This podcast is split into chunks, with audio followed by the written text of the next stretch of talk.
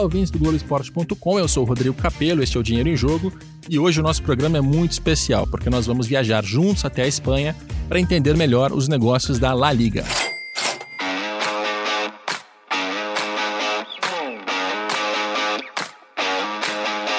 Esse é um podcast diferente porque geralmente a gente tem um ou dois convidados, escolhe uma pauta e aprofunda tanto quanto a gente consegue. Desta vez, como eu fiz uma viagem para a Espanha, eu quero te dar a experiência mais completa possível. Então você vai ver o que eu vi, ouvir o que eu ouvi e conversar com alguns dos dirigentes espanhóis que eu encontrei por meio dessa, dessa viagem. É uma viagem que foi é, feita graças a um convite da La Liga. Isso significa que todos os custos dela foram bancados pela Liga de Clubes de Futebol da Espanha e eu acho justo que você saiba disso. Também é importante dizer que eu não fui sozinho. Eu não sou tão especial assim. Eu fui com outros 11 jornalistas, é, cada um de um país do mundo e a, a, escolha dos países já deixa, de certa forma, clara qual é a estratégia da Liga é, Espanhola de, de, Clubes de Futebol, porque a gente tem colegas jornalistas da Malásia, da Indonésia, do Vietnã, é, da África do Sul, da Índia, enfim, você percebe ali é, que são países emergentes com economias interessantes, porque para os clubes espanhóis é justamente lá onde tem um grande potencial para crescimento. Então, chega de introdução, vamos para o Aeroporto Internacional de Guarulhos, de onde sai o meu voo para Madrid.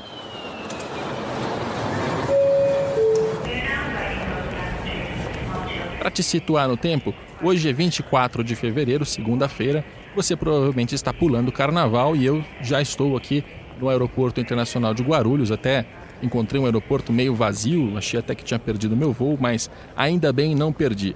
A minha primeira viagem são mais ou menos 10 horas até Madrid.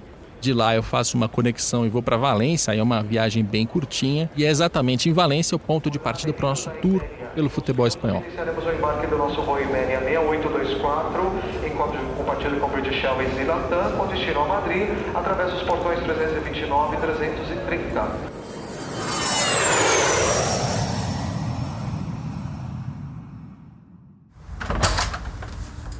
Antes de efetivamente conhecer os clubes, ir até uh, os centros de treinamento, as sedes, para conversar com os dirigentes, eu vou dar aqui uma volta nos arredores do hotel para te falar um pouco sobre o contexto socioeconômico da cidade de Valência.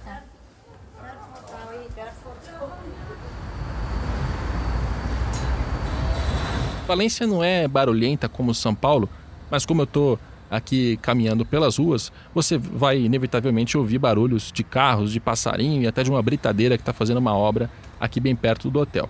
Não está frio. Eu até imaginei que ia encontrar uns 4 ou 5 graus Celsius, mas está mais de 20. Eu estou caminhando só de camiseta, sem blusa e não estou passando frio.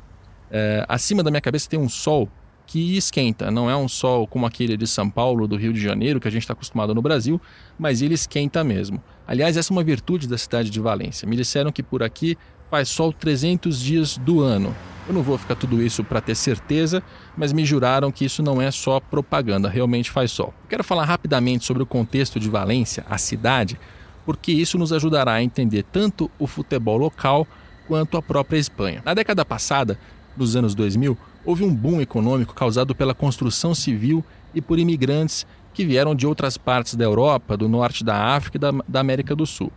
Houve necessidade de construção de moradias, isso significa que, de um lado, você teve emprego para quem trabalhava nessas obras, do outro lado, foi necessário dinheiro para fazer com que esse investimento acontecesse, e no caso, foi dinheiro público. O dinheiro veio das carras, que se escreve com J, são os bancos públicos que emprestaram dinheiro também público para fazer com que todas essas obras acontecessem.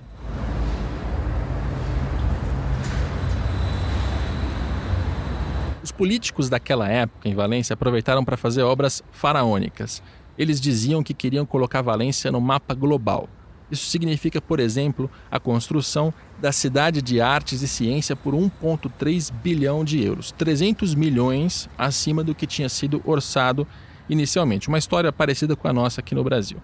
Eles também construíram uma pista de corrida para a Fórmula 1, uma pista que foi usada cinco vezes e depois abandonada. Esses investimentos em grandes obras culturais e esportivas deixaram a cidade endividada e isso foi muito ruim a partir do contexto de 2008, quando houve a crise econômica global. A Espanha foi muito afetada pela crise. Taxas de desemprego aumentaram muito, jovens ficaram desempregados e a cidade de Valência acabou com problemas graves em suas contas públicas. Para piorar, o partido de centro-direita que comandava o município foi desmoralizado. Autoridades fizeram investigações e descobriram uma série de propinas e outras corrupções, e com isso esses políticos foram parar atrás das grades. Estão presos muitos deles até hoje.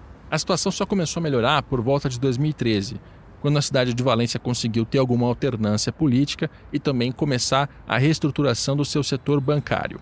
Por exemplo, as três carras que emprestaram muito dinheiro para aquelas obras, elas faliram mesmo com a injeção de mais de 17 bilhões de euros para tentar salvar os bancos. Elas foram substituídas por bancos tanto privados quanto outros bancos públicos que não mais eram guiados por interesses políticos e sim pela questão, pela questão financeira. Todas essas informações que eu estou mencionando aqui enquanto caminho pelas ruas de Valência estão em uma longa reportagem publicada pelo Financial Times que eu achei importante ler uh, para ter um contexto do que é Valência, do que é a Espanha e de como o futebol vai, vai sofrer as consequências disso tudo. Bom, estou terminando minha caminhada aqui, vou entrar no saguão do hotel e vou esperar pelo ônibus para visitar o estádio de Mestalha, que é o estádio do Valência. Enquanto eu espero, eu vou aproveitar para te contar um pouco a história do próprio Valência. Este é o maior clube da cidade, da região e um dos maiores do país. Talvez você lembre do Valência pelo atacante argentino Mário Kempis. Ele jogou por aqui nos anos 80. Talvez você lembre pelo nosso Romário, que jogou no Valência entre suas idas e vindas do Flamengo nos anos 90. E talvez você lembre do Valência por causa daquele goleiro, Santiago Canízares, que levou o clube a duas finais de Liga dos Campeões nos anos 2000 e que também foi muito bem com a seleção espanhola. Ha marcado el Valencia, 1-0 para el Valencia, los dos minutos. Cañizares. Ha parado Cañizares. Apesar de toda essa importância histórica, o Valência estava muito mal financeiramente no início dos anos 2010. Para você ter uma ideia, eu puxei rapidinho aqui o balanço financeiro e em 2012 o Valência tinha 387 milhões de euros em dívidas. Para a gente dimensionar isso, 120 milhões de euros eram as receitas do Valência naquele mesmo exercício, ou seja, você tinha mais de três vezes de dívidas em relação ao faturamento. Grande parte disso com instituições financeiras, grande parte disso em curto prazo, o que mostra que a situação era realmente muito difícil. A história do Valência começa a mudar em 2014, quando o clube é comprado por um bilionário chamado Peter Lim, L-I-M. Ele é o filho de um comerciante de peixes singapuriano que gastou nesse investimento mais ou menos uns 200 milhões de euros sendo que parte disso foi para remunerar os donos anteriores, parte disso foi para pagar algumas dívidas e a outra parte foi para fazer investimentos. Isso funcionou no começo, porque com o dinheiro que entrou, o Valência fez contratações, voltou a competir e se classificou para a Liga dos Campeões. O bilionário deixou a impressão de que tinha salvado o clube, mas isso durou por pouco tempo. O dono foi mostrando ao longo dos anos que tinha ali uma certa instabilidade na sua administração. Por exemplo, entre 2015 e 2017, ele trocou de técnico seis vezes. Isso para nós brasileiros pode parecer pouca coisa, mas para o futebol europeu e para o espanhol é coisa demais. E o pior é que a própria administração financeira também não deu sinais de melhora depois da chegada desse bilionário do Peter Lim. O uniforme, por exemplo, ficou sem patrocinador master durante um bom tempo depois da aquisição do clube. Jogadores queridos da torcida, como Paco Alcácer, foram vendidos para fazer caixa e as finanças continuaram muito ruins. O endividamento no meio de 2018 era de 455 milhões de euros, portanto maior do que aquele que a gente mencionou lá em 2012. Ah, o perfil do endividamento até melhorou um pouco, porque as dívidas de curto prazo foram reduzidas e trocadas por longo prazo, que precisam ser pagas depois de um ano. Só que a receita continua baixa, 105 milhões de euros. Como o futebol não correspondeu às expectativas, como a parte financeira continuou muito mal, a relação entre torcida e proprietário do clube foi para o vinagre. A gente ainda vai entender mais sobre o caso do Valência, mas o nosso ônibus chegou, a gente está indo para o estádio do Mestalha, que é de propriedade do próprio clube, e os meus colegas já estão passando ali pela porta, não posso ficar para trás.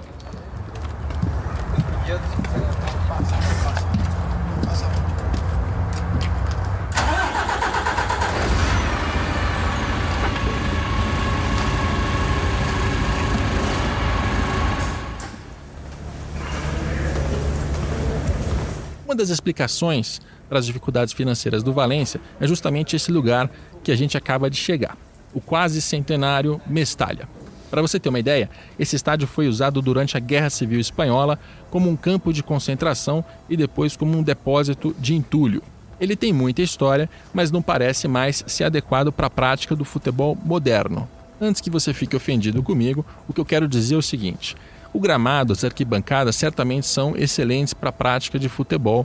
Partidas memoráveis podem acontecer nesse estádio. Só que por ser muito antigo, ele tem estruturas uh, mais limitadas na hora de trabalhar tanto com patrocinadores quanto com camarotes, hospitalidade, enfim. É um estádio que já não está mais à altura de outros aqui da Espanha nessa área comercial e de hospitalidade. O Valência nos recebeu muito bem por aqui, mas não autorizou nenhum diretor ou funcionário a dar entrevista. Eu até perguntei para o diretor de marketing que está aqui no tour com a gente se ele toparia responder algumas perguntas, mas ele quase caiu para trás. Ele gaguejou, gaguejou e disse que tentaria autorização com a diretoria de comunicação. Não tem problema. Eu vou te contando aquilo que eu vejo, que eu ouço, é, mesmo que a gente não tenha aí a opinião e a, e a, entrevista de alguém oficialmente. Do ponto de vista comercial, o Mestalha tem uma vantagem. O clube ele negociou com patrocinadores a pintura das marcas apenas em preto e branco. Elas são monocromáticas. Isso faz com que o local tenha uma identidade mais agradável. Quer dizer, você olha para as arquibancadas, são todas pretas, laranjas e brancas. Você não encontra marcas em azul, amarelo, vermelho. Então não é aquele aquele samba que a gente está acostumado aqui no Brasil. Por outro lado, justamente por ser um estádio antigo, tem uma série de limitações em relação ao recebimento de imprensa, de convidados, de torcedores, e isso é algo que a gente acaba de ouvir aqui da guia que está apresentando o estádio para gente. It is really old. This is the mix zone. We need to change this area mm. every time there's a game to make a mix zone in here and then we put it back to make this a normal corridor. That's not comfortable for us. So imagine this transforming this in match day. Oh. Well, this is the tunnel, you'll see. But now, wait a minute. Eu vou colocar alguns números para você ter uma noção de como esse estádio, apesar de tradicional, de grande, de muito importante, mostra que o Valência ficou para trás. Em termos de match day, né, que é como os europeus chamam bilheterias e sócios, principalmente, e também algumas outras receitas auxiliares do estádio, o Valência tem mais ou menos uns 20 milhões de euros em faturamento por ano. Comparativamente, o Real Madrid tem 174 milhões de euros com Santiago Bernabéu. Então se abriu um abismo entre o Mestalla o Santiago Bernabéu. Isso, logicamente, vai impactar na competitividade entre esses dois clubes. E o que é que o Valência tentou fazer para reduzir essa disparidade?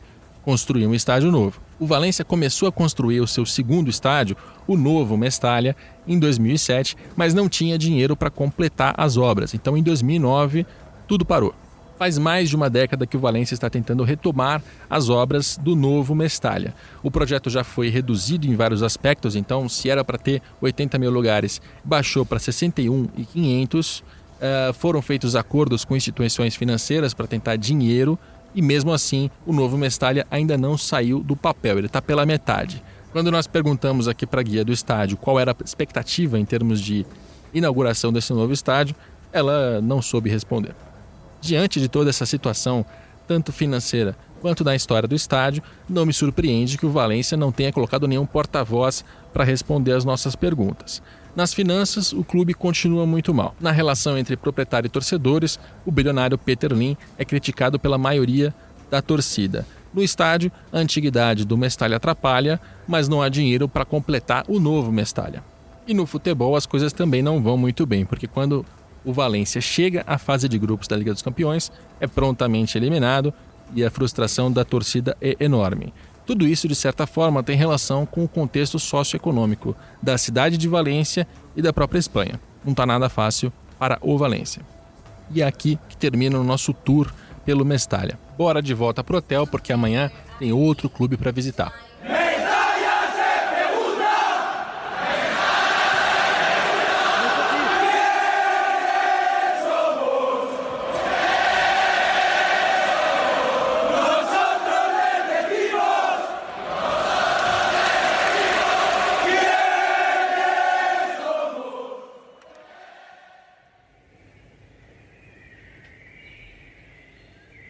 Este é um novo dia em Valência. Eu já perdi o café da manhã do hotel, porque acordar não é comigo.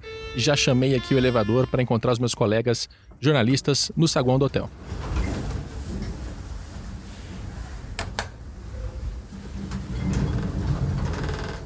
O próximo clube que a gente vai visitar também fica na cidade de Valência, mas ele não tem internacionalmente a mesma popularidade do que o Valência. Na verdade, nós brasileiros acabamos até sendo um pouco ignorantes em relação ao Levante. Tive a confirmação disso durante essa viagem. Enquanto o nosso grupo de jornalistas estava sendo levado pela La Liga para conhecer os dirigentes e os locais, eu fui tweetando alguns dos fatos que eu achava interessantes. No caso do Levante, existe um investimento em jogos eletrônicos, nos tais esportes, para aproximar o clube do público mais jovem. Eu tuitei esse detalhe e recebi a seguinte resposta de um vascaíno. Abre aspas. O bom sucesso da Espanha precisa ganhar alguma coisa, né, amigo? Nem que seja no videogame. Fecha aspas. O Bom Sucesso, para quem não sabe, é um pequeno clube carioca que em 2020 desistiu de jogar a Copa do Brasil porque não tinha dinheiro suficiente para entrar em campo. E a comparação com o Levante não poderia estar mais errada. Nós fomos recebidos aqui por funcionários e pelo diretor de negócios internacionais do Levante, um executivo bem bacana chamado Luca Donati, no estádio Ciutat de Valência, cidade de Valência. Eu bem que queria deixar o som ambiente rolando para você se sentir dentro do estádio, mas eu acabaria te incomodando porque este era o som que eu estava ouvindo na hora.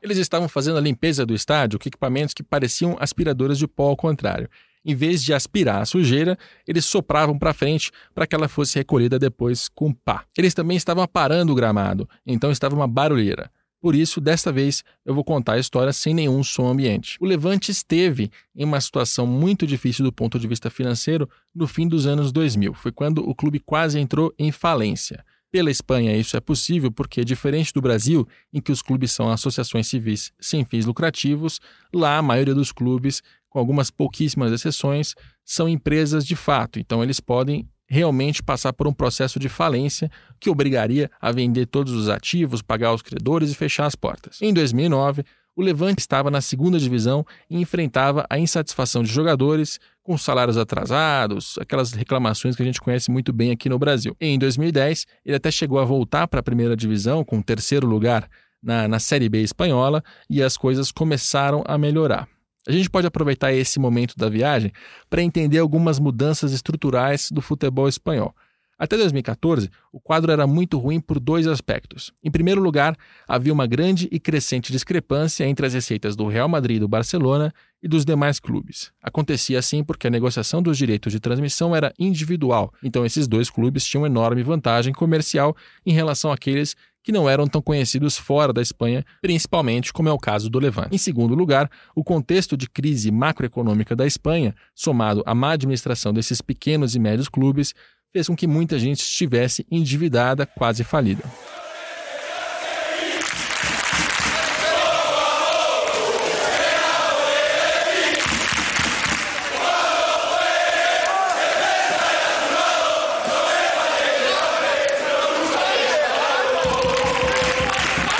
A história só começa a mudar mais ou menos ali em 2015, porque por ordem do governo espanhol, portanto, uma intervenção estatal, a venda dos direitos de transmissão foi centralizada na La Liga. Agora havia uma liga de clubes com participação de todos os clubes da primeira e da segunda divisões, responsável por fazer a negociação dos direitos e distribuir o dinheiro conforme regras pré-determinadas. Sinteticamente, podemos dizer que o dinheiro passou a ser distribuído da seguinte forma: quando você pega todo o dinheiro, 50% são iguais para todos os participantes, 25% são distribuídos conforme a posição na tabela nos últimos cinco anos e 25% são distribuídos conforme popularidade. Isso é, você tem um índice que combina média de público com audiência na televisão. Daqui a pouco eu vou falar mais sobre a distribuição do dinheiro, mas por enquanto a gente pode resumir desse jeito. O novo sistema não fez com que Real Madrid e Barcelona ficassem menos ricos do que já eram, mas permitiu que clubes pobres ficassem menos pobres, como é o caso do Levante.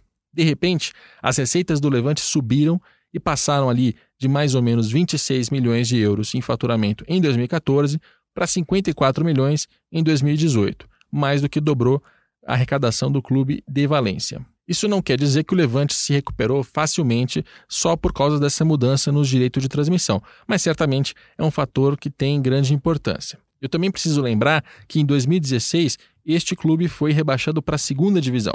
Nada pior do que perder as receitas da primeira divisão justamente no momento de recuperação financeira. Então a estratégia para voltar à elite foi a seguinte: sabendo que precisava da grana dos sócios e das bilheterias para investir no time e voltar para a primeira divisão, sabendo também que um estádio cheio facilita o desempenho esportivo, o Levante fez a seguinte promoção: se os sócios fossem a pelo menos 20 jogos da temporada na segunda divisão, eles teriam todo o ano seguinte inteiramente de graça. Quem vai te explicar isso com mais detalhes é o próprio Luca Donati, diretor de negócios internacionais do Levante. Ele vai te responder em espanhol, mas se você não entender, não desligue esse podcast, fica tranquilo, porque na volta eu te resumo o que ele falou em português. Eh, no, nosotros, eh, filosofía es que tengamos siempre el estadio lleno, ¿vale? A nosotros nos gusta que el estadio del, del Levante sea, sea, lleno y que los aficionados puedan tener eh, a precios coherentes y puedan ver el fútbol, porque al final el fútbol es de los fans. Y entonces, eh, hace tres años, cuando el club bajó a segunda división, lo que necesitábamos es que nuestra afición estuviese con nosotros y también ellos pudieran tener, eh, nosotros podíamos tener un detalle con ellos porque había sido una temporada muy dura la anterior y entonces habían estado apoyándonos y, y entonces entendemos que al bajar a segunda división teníamos que tener también un, un detalle con ellos. Entonces decidimos activar una política muy agresiva y es decir, si tú participabas a 19 de 21 de 20 partidos en segunda división, el año siguiente tenías el abono gratis, ¿vale? Si te abonabas, claramente. Y entonces tuvimos un altísimo porcentaje, más del 90% de abonados que participaron en esta iniciativa, vinieron al estadio y entonces el año siguiente en primera tu, eh, tuvieron el, eh, el abono gratis. Entonces gustó tanto esta iniciativa y al club también le gustó porque eh, seguimos aumentando o número de abonados, mantenemos, seguimos mantendo esta política. A língua espanhola é um pouco diferente do português, então deixa eu esclarecer. Quando ele fala em abonados, é o nosso sócio, é o nosso sócio torcedor. E para você ter uma ideia, o Levante hoje tem 20 mil sócios torcedores, entre aspas, que são esses abonados, para um estádio de 22 mil lugares. Essa estratégia que o Luca acaba de explicar para a gente claramente funcionou, porque o Levante voltou para a primeira divisão já em 2017, no ano seguinte ao rebaixamento, e voltou a desfrutar das receitas de televisão da elite. Por incrível que pareça, aquela situação de quase falência da década passada foi revertida. Hoje, o clube está com as finanças em ordem. O balanço financeiro mais recente, de 2018, mostra uma receita de 54 milhões e dívidas de 55 milhões. Uma relação de um para um que mostra que a situação está muito melhor do que era no passado.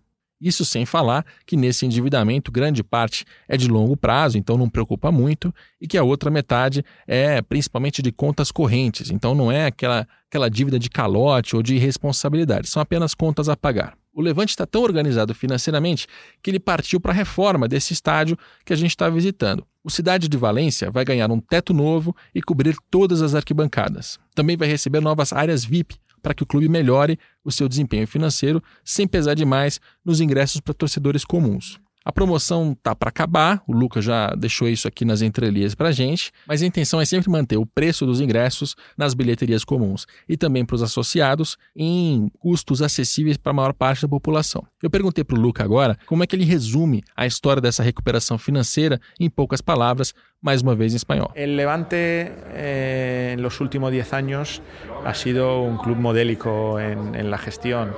Hace 10 años el club entró en ley concursal, el, la situación económica del club era, era cerca del, de, del desaparecer.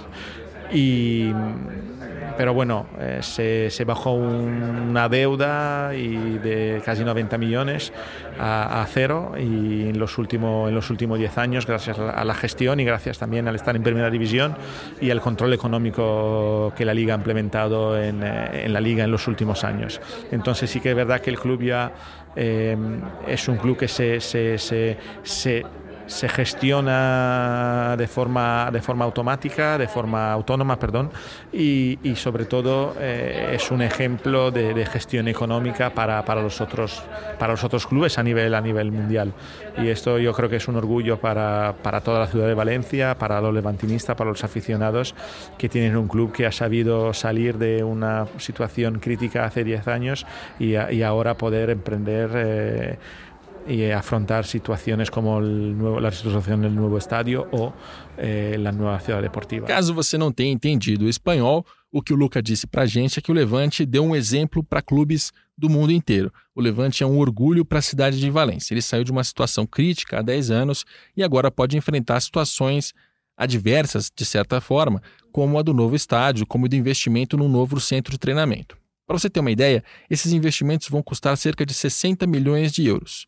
E o Levante vai pagar tudo com as próprias receitas operacionais. Logicamente, ele vai ter que tomar empréstimos com instituições financeiras, vai pagar juros, vai ter que dar um jeito de pagar essa conta mais para frente. Mas é importante ressaltar que toda essa reforma, todo esse investimento em infraestrutura está sendo feito com as próprias pernas, sem precisar da grana de um proprietário bilionário ou coisa parecida. Aliás, essa é uma parte da história que eu ainda não te contei. O Levante é uma empresa, uma sociedade anônima desportiva, a SAD, como quase todos os outros clubes espanhóis. Mas isso não faz dele um caso parecido com o do Valência, que foi comprado por um bilionário singapuriano. Na verdade, mais de 70% do controle acionário do Levante está nas mãos de uma fundação, que por sua vez é composta por algumas dezenas de pessoas da própria cidade. Sabe o que é mais impactante ainda? Em 2015, o empresário americano Robert Sarver chegou a fazer uma proposta para comprar o Levante. Ele é dono de uma franquia de basquete da NBA, a Phoenix Suns, e executivo do setor bancário. Tem muito dinheiro e ofereceu 56 milhões de euros para comprar esses 70% das ações da SAD que pertencem à fundação. O dinheiro iria parte para a fundação, parte para investimentos, para reformar estádio, comprar jogador, aquela história toda. E o Levante recusou. O que as pessoas daqui concluíram é que era melhor ter um clube que financeiramente fosse mais modesto, mas que estivesse nas mãos dos próprios valencianos, como vai explicar para a gente mais uma vez Luca Donati. El Levante está, el accion, accionista principal es la Fundación del Levante Unión Deportiva. Eh, que tiene más del 70% de, de acciones y, y de ahí el club se, gestiona. Se, hay unos patronos que son los gerentes de esta fundación, eligen un consejo de administración, en el consejo de administración eh, se elige un, elige un presidente. Eh, al final, mmm, el funcionamiento de este club en los últimos 10 años ha sido, la verdad, que perfecto. El club está en mano a la sociedad valenciana, está en mano a personas de, aquí, es decir, es de una fundación y creo que es un modelo, modelo, modelo a seguir. Eh, yo creo que el, Levante por esto gusta mucho, porque, porque es un ejemplo de que si las cosas están hechas bien y, y están bien gestionadas, se puede, se puede mantener un club eh, en primera división, en mano a la sociedad valenciana y sin necesidad de que vengan dueños estrangeiros ou milionários em comprar o clube. Resumido em português, o que o Luca disse para a gente é que o funcionamento do Levante por meio dessa fundação é perfeito. O clube está na mão da sociedade valenciana. Ele não precisa de donos estrangeiros ou mesmo de milionários espanhóis para funcionar muito bem e competir na primeira divisão. Você pode até questionar o risco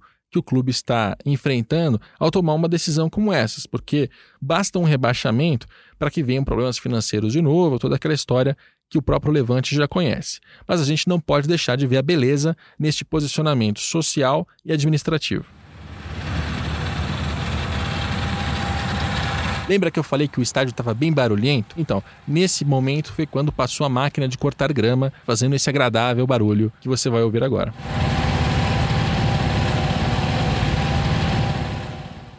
A gente passou pelo gramado e o Luca Donati levou a gente para um lugar do estádio que ele disse ser sagrado, então ele pediu até para a gente ter cuidado para não quebrar nada, para não esbarrar. A parede, ela tá toda pintada de um azul bem escuro, tem um escudo do Levante pendurado nela. Você reconhece facilmente o escudo do Levante porque ele tem um morcego na parte de cima. É o mascote do clube. Também tem uma placa com o nome da rua pendurada. Ela diz Calle Melancolia, a rua melancólica. E a gente não deve interpretar com a sua conotação negativa de depressão, e sim como uma onda de nostalgia.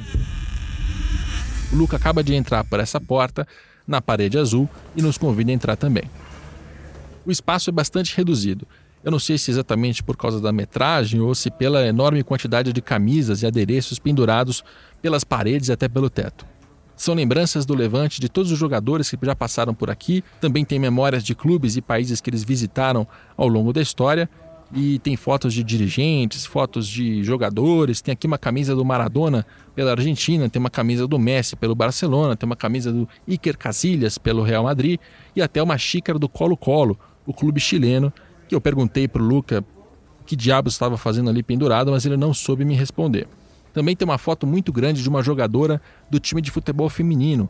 O Levante dá bastante importância para essa modalidade por aqui. Tem uma pequena cozinha, uma geladeira antiga mesa e cadeiras de madeira. E em cima da geladeira tinha um rádio daqueles bem antigos tocando essa música aqui.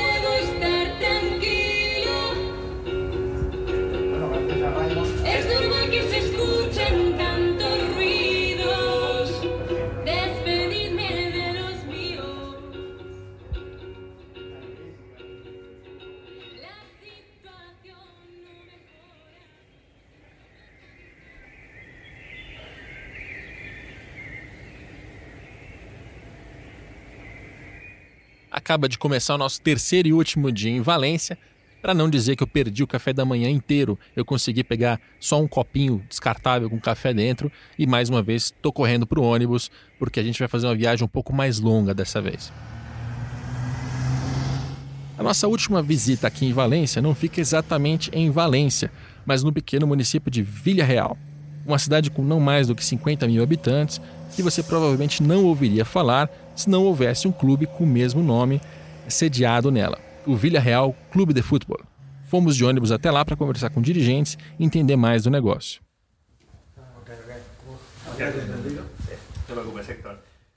O ponto de encontro mais chamativo é o estádio que antigamente era chamado de El Madrigal. Eu digo antigamente porque ele foi rebatizado com o nome Estádio de la Cerâmica. Você já vai entender por quê. Quando você chega, ele é todo amarelo, feito de cerâmicas enormes, tem uma, o nome de uma série de marcas é, escritos na, na fachada, uma coisa bem diferente de qualquer estádio de futebol que você já viu na vida. E sabe por que, que ele tem todas essas empresas de cerâmica? Quem vai explicar isso para gente é o Juan Anton de Salas, o diretor da área internacional do Villarreal. The ceramic cluster in Castellón is the basic of the economy, the main, the main point here.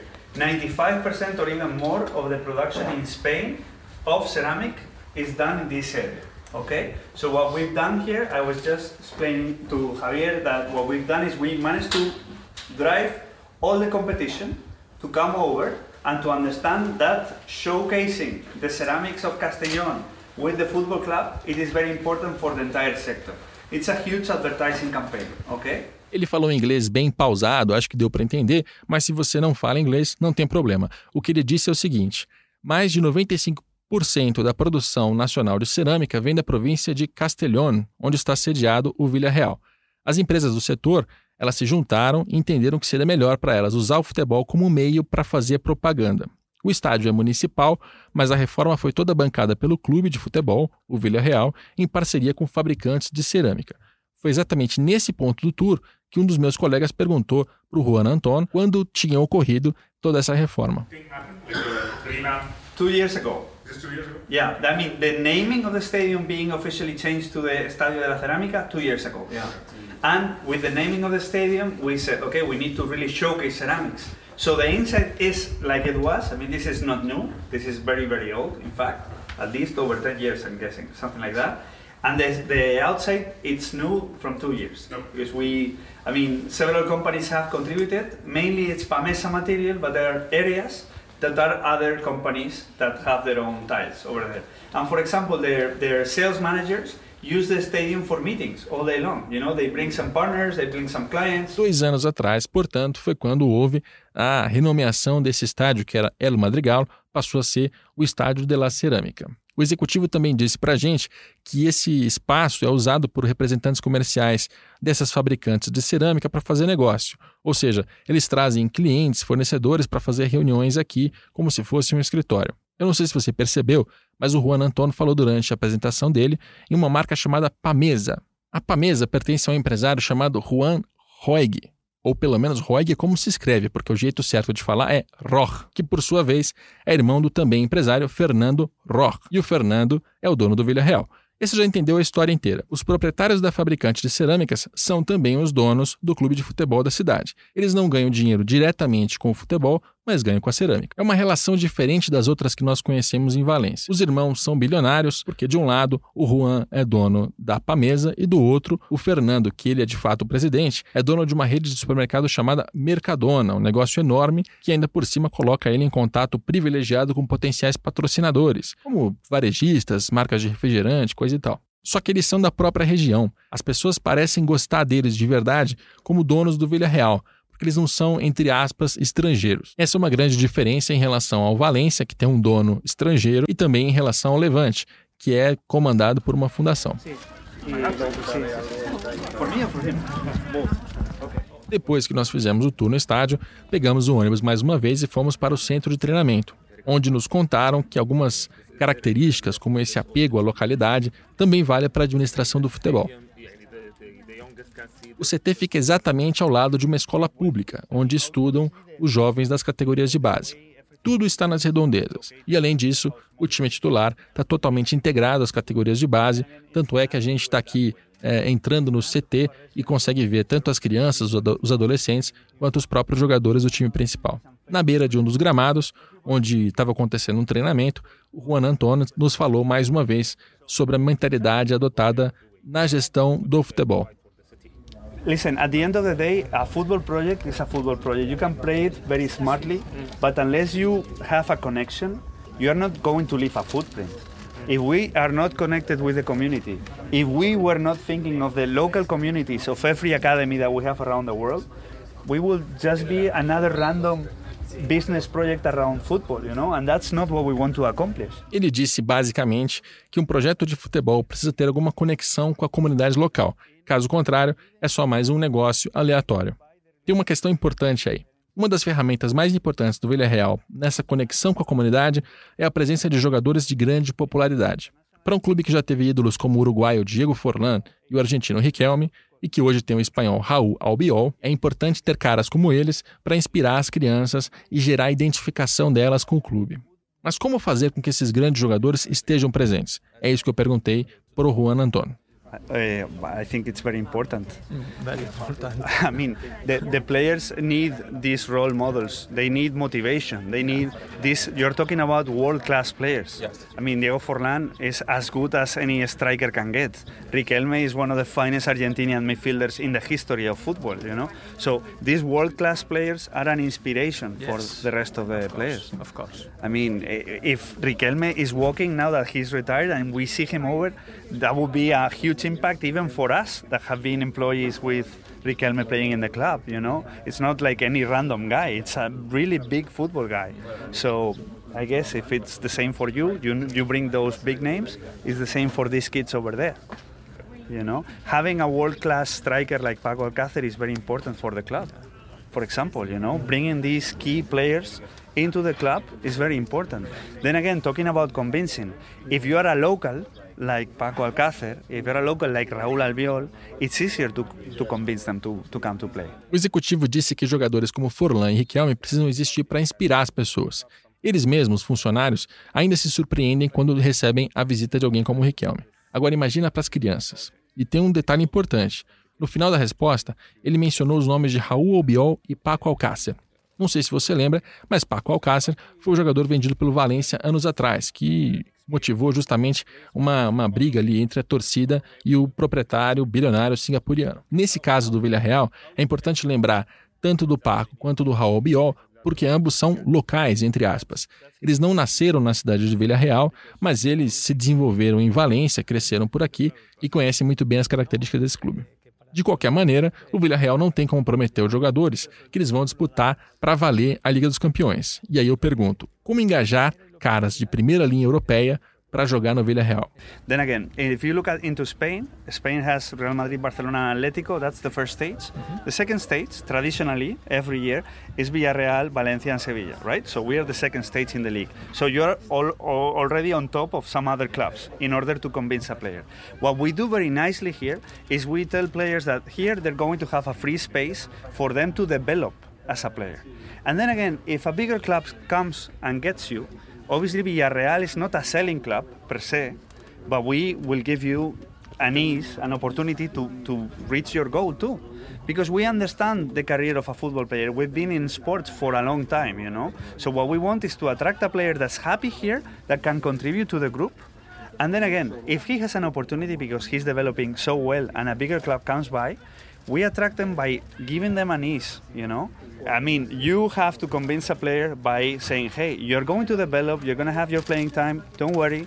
And then again, uh, I think Villarreal is a, competi- a competitive club in terms of salaries for young players.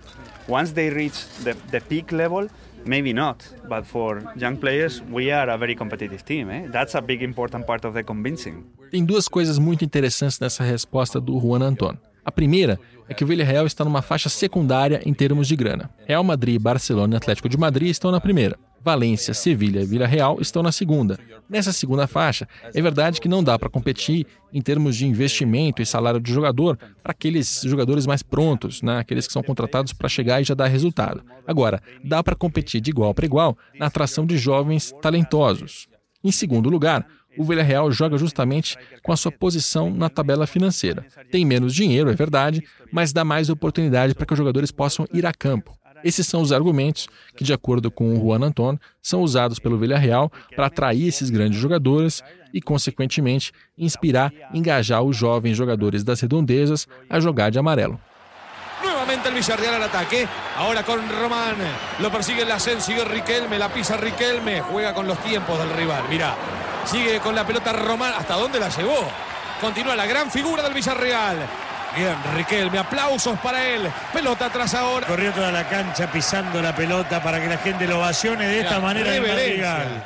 A situação financeira do submarino amarelo, como o Villarreal foi apelidado por causa das suas cores, não está muito ruim. Ele tem 89 milhões de euros em dívidas, enquanto o faturamento esteve em 97 milhões de euros ao término da temporada de 2017-2018. Com as contas no azul, com proprietários endinheirados, como os irmãos Fernando e Juan Roch, não parece haver motivo para grandes preocupações. O que é muito interessante, tanto no caso do Villarreal quanto nos dois clubes de Valência, o Valência e o Levante, é que todos eles parecem estar cientes dos tamanhos que eles têm. Mesmo no caso do Valência, que é o mais tradicional e o mais vencedor desses três, os discursos que eu ouvi de dirigentes e funcionários era de uma certa conformidade com a realidade.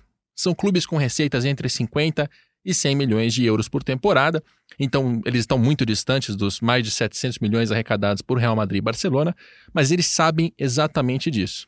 Um dos motivos da La Liga para ter trazido a gente até a Espanha para fazer essa viagem é mostrar justamente que o futebol espanhol é maior do que Real e Barça. É óbvio que esses dois gigantes têm uma importância muito grande, porque quando eles ganham em nível europeu, numa Liga dos Campeões, eles trazem atenção para o futebol espanhol. Agora, o produto campeonato espanhol precisa estar mais equilibrado, ser mais imprevisível, para ter mais graça. É evidente que Valência, Levante e Villarreal não são clubes com grandes chances de ganhar o campeonato espanhol. Mas quando eles estão mais saudáveis e quando eles são mais conhecidos fora da Espanha, conseguem mais receitas, conseguem é, globalizar um pouco mais as suas marcas, eles também ficam menos pobres, empregam pessoas, têm melhores jogadores, têm um sistema que é mais saudável e mais sustentável do que acontecia 10 anos atrás. Pois bem, já se passaram três dias de viagem e agora está na hora de pegar um trem para Madrid, porque a gente vai conhecer um pouco mais sobre o gigante. E eu vou confessar uma coisa para você. Eu pretendia, nesse ponto do podcast, colocar o som de trens para você ter uma noção de estar dentro da estação. Acontece que o trem-bala que eu peguei, que viaja a 300 km por hora, não faz barulho. Eu até que tentei gravar ali alguma coisa para você ter essa sensação, mas não tinha barulho de nada. Então eu tive que improvisar. Já dentro do trem, tinha umas telinhas mostrando pra gente um documentário de uma banda espanhola dos anos 80 chamada De Refrescos. E ela tocava uma música que eu não conseguia ouvir, mas que a letra estava colocada ali na legenda desse documentário. Eu achei a música muito legal e agora a gente vai então viajar para Madrid ouvindo De Refrescos.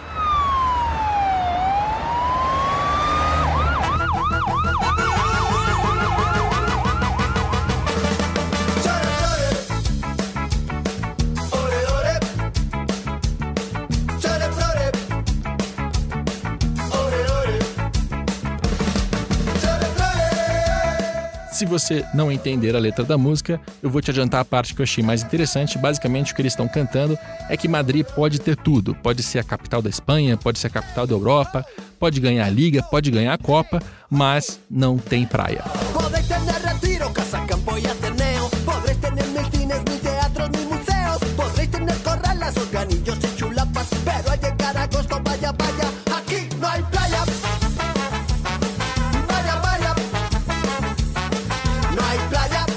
E ao som de De Refrescos, a gente vai encerrando este podcast, que teve a produção e edição de Leonardo M. Bianchi, coordenação de Rafael Barros e André Amaral. No próximo programa, a gente já começa em Madrid. Hasta luego!